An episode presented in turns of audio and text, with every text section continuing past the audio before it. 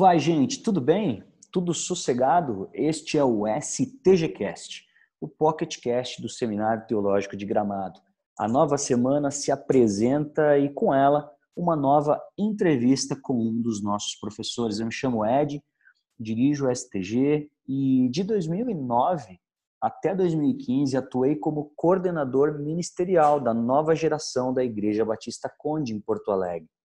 Nesse sentido, eu tive que ler, compreender como se comunica, como se ensina e como se processa as informações em cada faixa etária. E você que nos acompanha, já parou para pensar que há uma maneira específica de se relacionar com o público, especialmente devido à sua idade? No episódio 015 do STGcast, o convidado é o amigo e professor Francesco Carlosso, Tá certo assim, Tiesco? Certíssimo.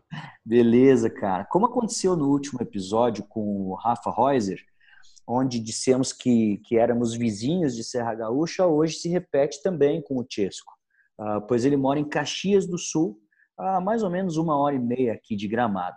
Tudo bem contigo aí, Tiesco? A família, os filhos? Tudo bem, graças a Deus. Tudo certinho, 100%. Rapaz, estou sabendo do episódio aí. Conta para nós um pouquinho aí, cara, como é que foi esse parto aí, cara, alucinante. é, a gente, cara, a gente, como é, é a terceira filha, né, que estava vindo, e aí a gente tinha combinado já de esperar estourar a bolsa, aquela coisa toda para ir para o hospital, né? Até porque a gente está vivendo essa pandemia aí do coronavírus. Sim. Nós não queríamos ficar muito tempo, né, lá no hospital já teríamos que ficar depois do parto, né? Então a gente queria evitar o máximo possível não ir para lá. Sim. Só que aí durante a madrugada as, as contrações começaram a, a piorar, né? A dor começou a piorar. Nós ligamos para minha sogra para ela vir ficar com os outros as outras duas crianças para a gente poder ir para o hospital.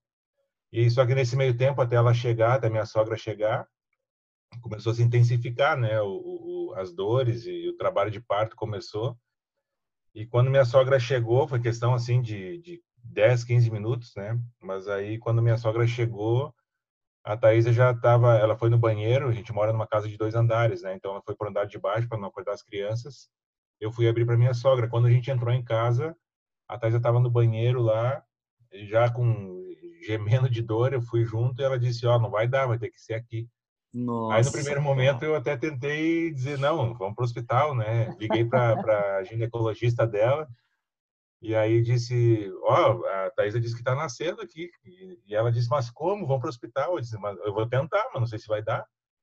E aí perguntei, tu não pode vir para cá, né? Assim no meio no desespero. Uhum. E ela disse, não, não tem como, leva ela para o hospital. Aí desliguei, aí fui falar com a Thaisa de novo, e disse, Thaisa, nós temos temos que ir para o hospital, né? E aí ela me olhou e, cara, assim, no, a, gente se, a gente se conversou no olhar, assim, quando, foi quando eu entendi que não tinha como mesmo. tipo, não vai dar mais. É, não. não vai ter jeito, cara. E aí, meu, foi Deus, cara, porque é, eu fiquei muito calmo, assim, é, pensando, assim, depois, né, agora, é, não, não sei, foi Deus, cara, porque aí eu consegui ficar tranquilo, né, até passar para ela também. E aí, cara, veio, né, na área de serviço aqui de casa. Nossa, aí, cara. aí ela, ela se agachou e quando saiu a cabeça, assim, eu lembrei dos outros partos. Eu tinha, eu tinha, eu vi os outros dois partos, né? Sim. E aí, então, eu me lembro que a médica, ela botava o dedinho no queixinho da criança e, e puxava, assim, dava uma, uma, um giro, assim, e puxava. E aí eu fiz isso, cara, e, e veio. Cara, que sensacional, cara. E, é, foi, que bom que Deus que bom que Deus cuidou de vocês também, né? Até, até te ajudando a lembrar desses detalhes aí, cara. Exatamente. Que loucura, foi, cara. Foi Deus. Pô, meu, que história que esse teu filho vai ter para contar, hein? É, é verdade. É? E vocês, hein? Legal. Chesco, muito obrigado por estar com a gente aí no STGcast, cara. Deixa eu te apresentar um pouquinho aqui. Para quem está nos ouvindo, Francesco é casado com a Thaisa e pai de três filhos. Ah, você acabou de ouvir a história do terceiro, é isso, Chesco? Isso, isso aí. Ele estudou teologia no Seminário Bíblico Palavra da Vida, em São Paulo, formou-se em análise de sistemas e trabalha como pastor de jovens na Aliança Bíblica Centro, em Caxias do Sul. Ele também está cursando o mestrado em ministérios pelo Foco, que é um parceiro da Beyond e trabalha ah, desenvolvendo líderes, então, ah, numa esfera de ministérios, ministerial, mestrado em ministérios. Para quem nos ouve, o Chesco lecionou essa semana a disciplina Ministério por faixas etárias para os alunos do STG.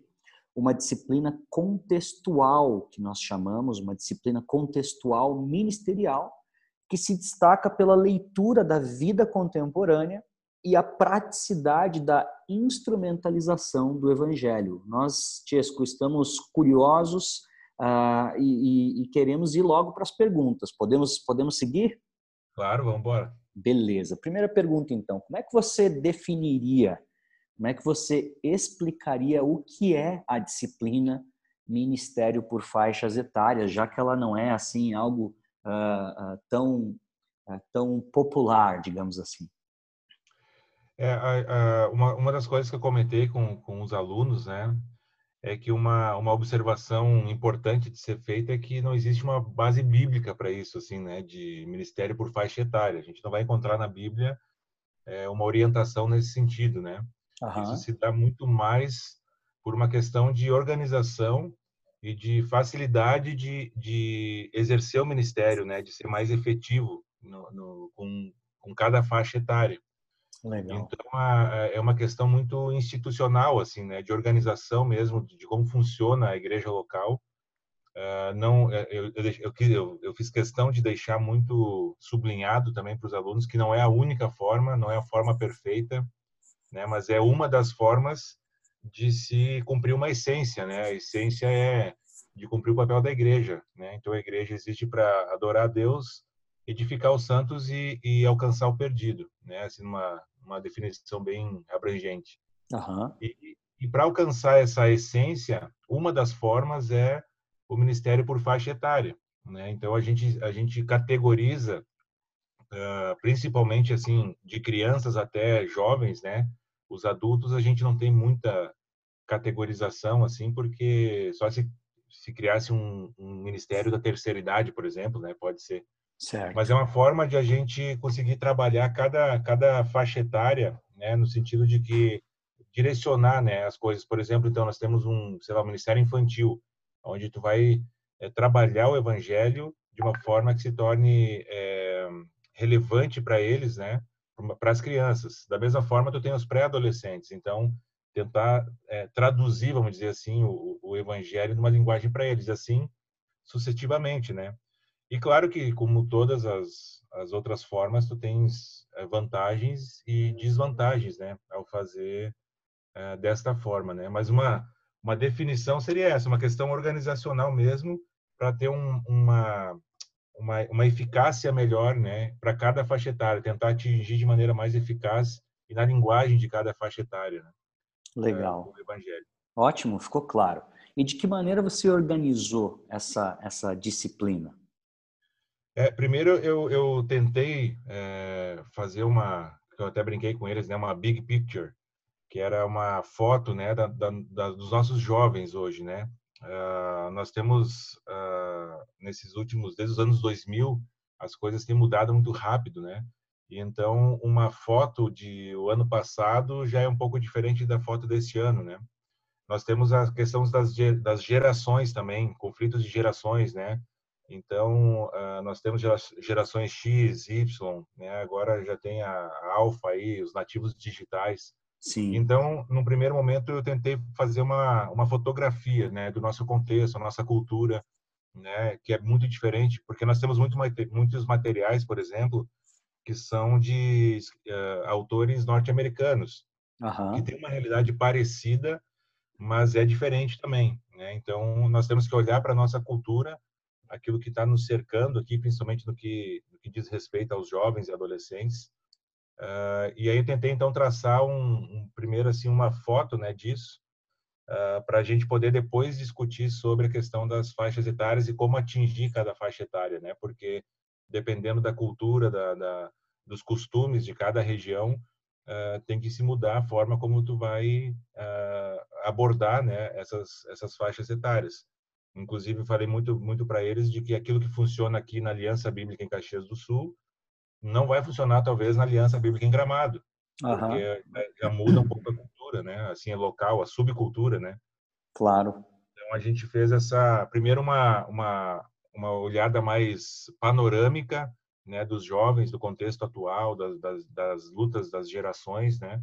Para depois no, no dia seguinte a gente entrou mais nessa questão prática mesmo, né? De faixa etária, os requisitos de liderança, é, se é legal um adolescente liderar adolescente, se é legal é, botar os jovens mais novos liderar pessoas mais velhas. Então foi um, uma conversa muito muito legal nesse sentido. Legal. Dá para dizer que você fez um embasamento no primeiro momento para que depois pudesse uh, de maneira prática olhar realmente para como o ministério se desenvolveria, né? Isso, exatamente. Legal. E como é que se trabalha com faixas etárias e, ao mesmo tempo, Tiesco, se proporciona a interação com outros públicos internos da comunidade? Como você citou antes, a terceira idade, né, ou adultos. Uhum. Como é que eu não isolo, né? Como é que eu que eu, que eu que ferramentas que eu utilizo, que olhar que eu tenho que ter para não isolar, digamos assim, pequenas igrejas dentro de uma igreja maior?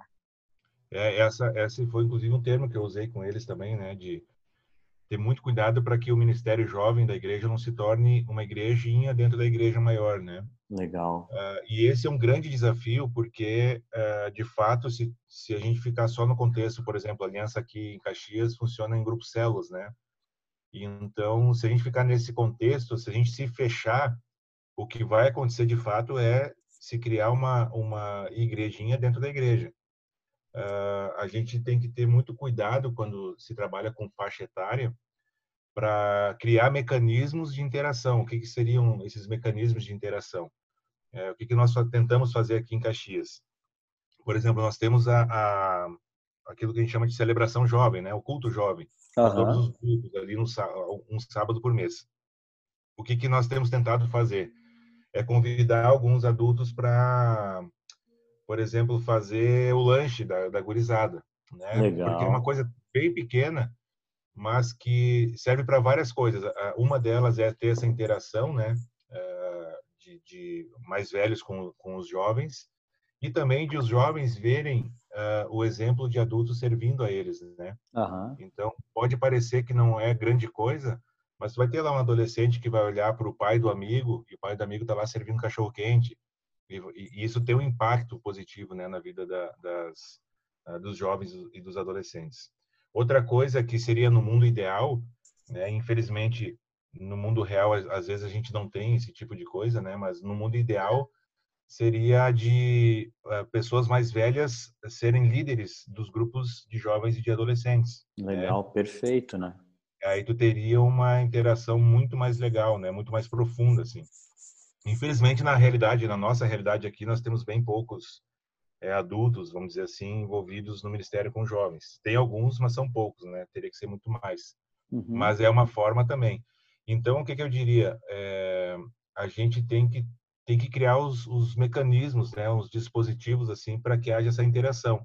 E aí vai depender muito do funcionamento da igreja local, aquilo que é permitido, que não é, se é flexível, se é menos flexível, se é claro. célula, é, né? Mas tem que criar e tem que ter muito cuidado com isso. É, um dos pontos uh, negativos, eu diria, da, dessa questão da faixa etária é essa, né? Que, que a tendência é se criar um isolamento é, do, de um grupo com o outro, assim. Então, é, ao, ao, ao, mesmo tempo que você consegue comunicar melhor, né? Uh, você consegue processar a informação ali uh, de uma maneira mais livre, né? Uh, e, e, mais a cara da faixa etária, você tem essa dificuldade do isolamento, né? De uma ruptura com as outras idades, né? Isso aí. Ah, sabe que eu estava lembrando, Tiesco, que lá em Porto Alegre, no tempo lá, nós fizemos, nós fazíamos rodadas de entrevistas, né? Entrevistas uhum. com casais idosos, né? Entrevistas com, com profissionais da igreja, com homens, mulheres, né? E trazíamos eles pra, para esses encontros com pré-adolescentes, adolescentes, jovens, enfim, é, como tu falou, né, encontrar esses mecanismos, esses instrumentos aí para uh, ah, uh, ah, fazer a comunidade se conhecer e interagir, né? Sim. Legal, muito bom. Chesco, é, e para a gente fechar o nosso tempo, que aqui no STGcast é sempre tiro rápido, né? Quais os uhum. principais pontos de atenção, você diria assim, um ou outro, uh, que vem na tua cabeça de um ministério por faixa etária? Assim? O que, que como líder, eu deveria uh, prestar atenção e tomar cuidado para não incorrer? É, eu acho que uma das principais, uh, um dos principais pontos de atenção é isso que a gente comentou agora, né? De, de procurar ter esses pontos de, de contato, né, entre as gerações o que, o que pode gerar uh, atrito, né? Mas não necessariamente isso é ruim também, porque pode haver uma reflexão mútua aí, né? De por que que está havendo esse conflito. Mas principalmente para ter essa interação entre as faixas etárias, né? Então acho que esse é um ponto de atenção contínuo no Ministério com faixa etária. Uhum. É, eu acho que o outro é estar tá muito atento ao contexto é, cultural, é, social, uh, aonde a igreja local está inserida, qual que é o contexto ali imediato, qual que é o contexto da cidade, quais são a, qual, qual, qual é a cultura do pessoal que está frequentando a igreja, porque não adianta, por exemplo, eu eu ter um ministério jovens, um jovem voltado para, sei lá, um exemplo, os skatistas, os punks, os hippies, na minha comunidade não tem não, não tem ninguém desse de, dessa tribo, vamos dizer assim, né? Certo. Então, uh, e, e, nem na, na, ao redor da minha, da minha uh, igreja local não tem ninguém nesse dessas tribos, então não adianta eu, eu querer fazer um ministério, não é que não adianta, mas vai ser muito mais difícil eu alcançar pessoas uh, dessas tribos, sendo que talvez ali na minha volta eu tenho outras, outro, outro nicho, vamos dizer assim, né? Outro alvo evangelístico ali ao meu redor que também precisa do evangelho, né? Então tem que estar muito atento assim às mudanças culturais, ao pensamento do jovem, do adolescente, porque isso vai mudando muito rápido. E, e a gente tem que estar muito ligado nisso para poder ser efetivo, né? Poder ser ter alguma relevância de fato na vida dessa galera toda, né? Certo. Porque senão eu vou estar sempre tratando problemas que talvez agora já não são mais relevantes para eles, né? Claro. Não, e para deixar claro, né, Chesco, uh, Claro que quando você menciona esse exemplo, por exemplo, dos skatistas, né, dos punks, enfim, uh, é, o que o que você, o que eu entendi do que você está querendo dizer é que na filosofia do ministério e a forma de comunicar do ministério, de ensinar, né, das interações, ele ele não vai ter uma linguagem e uma e uma estética voltada apenas para aquele público, porque especialmente o seu próprio público ele não é ele não é majoritariamente desse estilo, né, dessa tribo, né? Então, legal, é, é exatamente, porque aí você perde o timing também da comunicação, né? É, é. E aí tu, aí tu não alcança o, a, o pessoal de, dessa, de alguma dessas tribos, vamos dizer assim, e também não é relevante para aqueles que já estão inseridos estão dentro, né? Uhum. Fica no meio do caminho, né? Entre as duas coisas, assim. Legal. Então, tem que estar muito atento a isso. Cara, muito legal. A gente podia ficar. Eu me surgiram outras curiosidades aqui, mas eu não quero estender muito o nosso papo. A gente vai ter que deixar para um próximo encontro aí, né? Para um uhum. próximo PocketCast. Uh, mas muito, muito obrigado por bater papo com a gente aqui no STGcast. Uh, eu, eu vou dar uns avisos e eu volto correndo para a gente se despedir, tá bom? Beleza. Beleza. Gente, eu quero falar para você sobre a graduação livre em teologia do STG. Ela tem duração de três anos e visa a formação do aluno, como já dissemos em outros pocketcasts, em três aspectos principais: caráter, conhecimento e competência. Aqui no STG você não vai receber só conteúdo.